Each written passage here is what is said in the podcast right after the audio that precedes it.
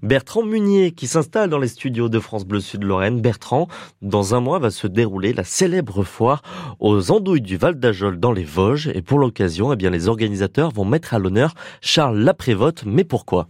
Tout simplement car il fut à la base de la création de la confrérie des Tastandouilles et Gondoyaux du Val d'Ajol. Hormis cela, cette confrérie est la première à voir le jour dans le département des Vosges et la seconde en Lorraine, après celle de la Capucine de Toul, chère aux vignerons.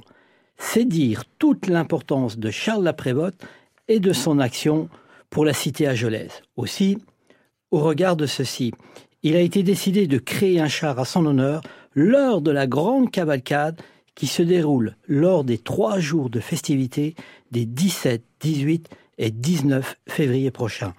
Pour mémoire, faut-il souligner que cette date n'est pas anodine, car elle fut fixée par Édit royal de Louis-Philippe en 1831. Quant à Charles Laprévote, si les circonstances de la vie le font naître en Bourgogne où son père est dentiste, il revendique sans embâge son amour viscéral pour la Lorraine et sa chère cité de Nancy. Cela n'empêche nullement ce troubadour des temps modernes à poser continuellement son regard de grand reporter à l'Est républicain, aux quatre coins du globe, avec une propension toute particulière vers les pays du Proche et Moyen-Orient. Au final, son existence fut articulée entre l'information et l'armée, dans laquelle il s'engage à 20 ans dans les commandos parachutistes. Avant cela, Charles Laprévote voit le jour en 1932 à Avalon.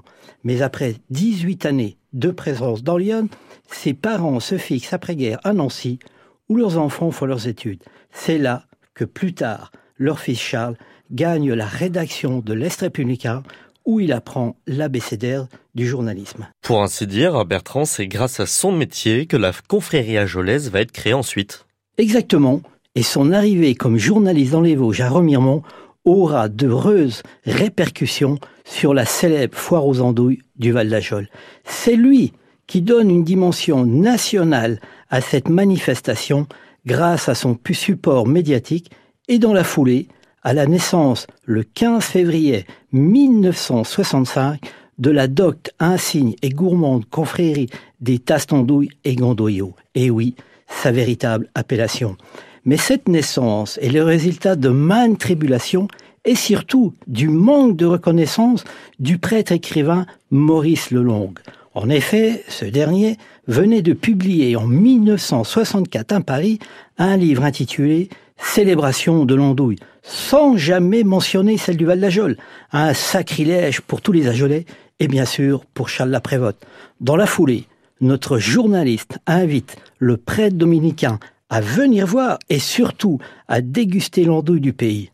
Ce qu'il fait l'année suivante en clamant haut et fort l'andouille du Val d'Ajol est digne des plus grands éloges. Et dans la foulée, une confrérie digne du nom voyait le jour.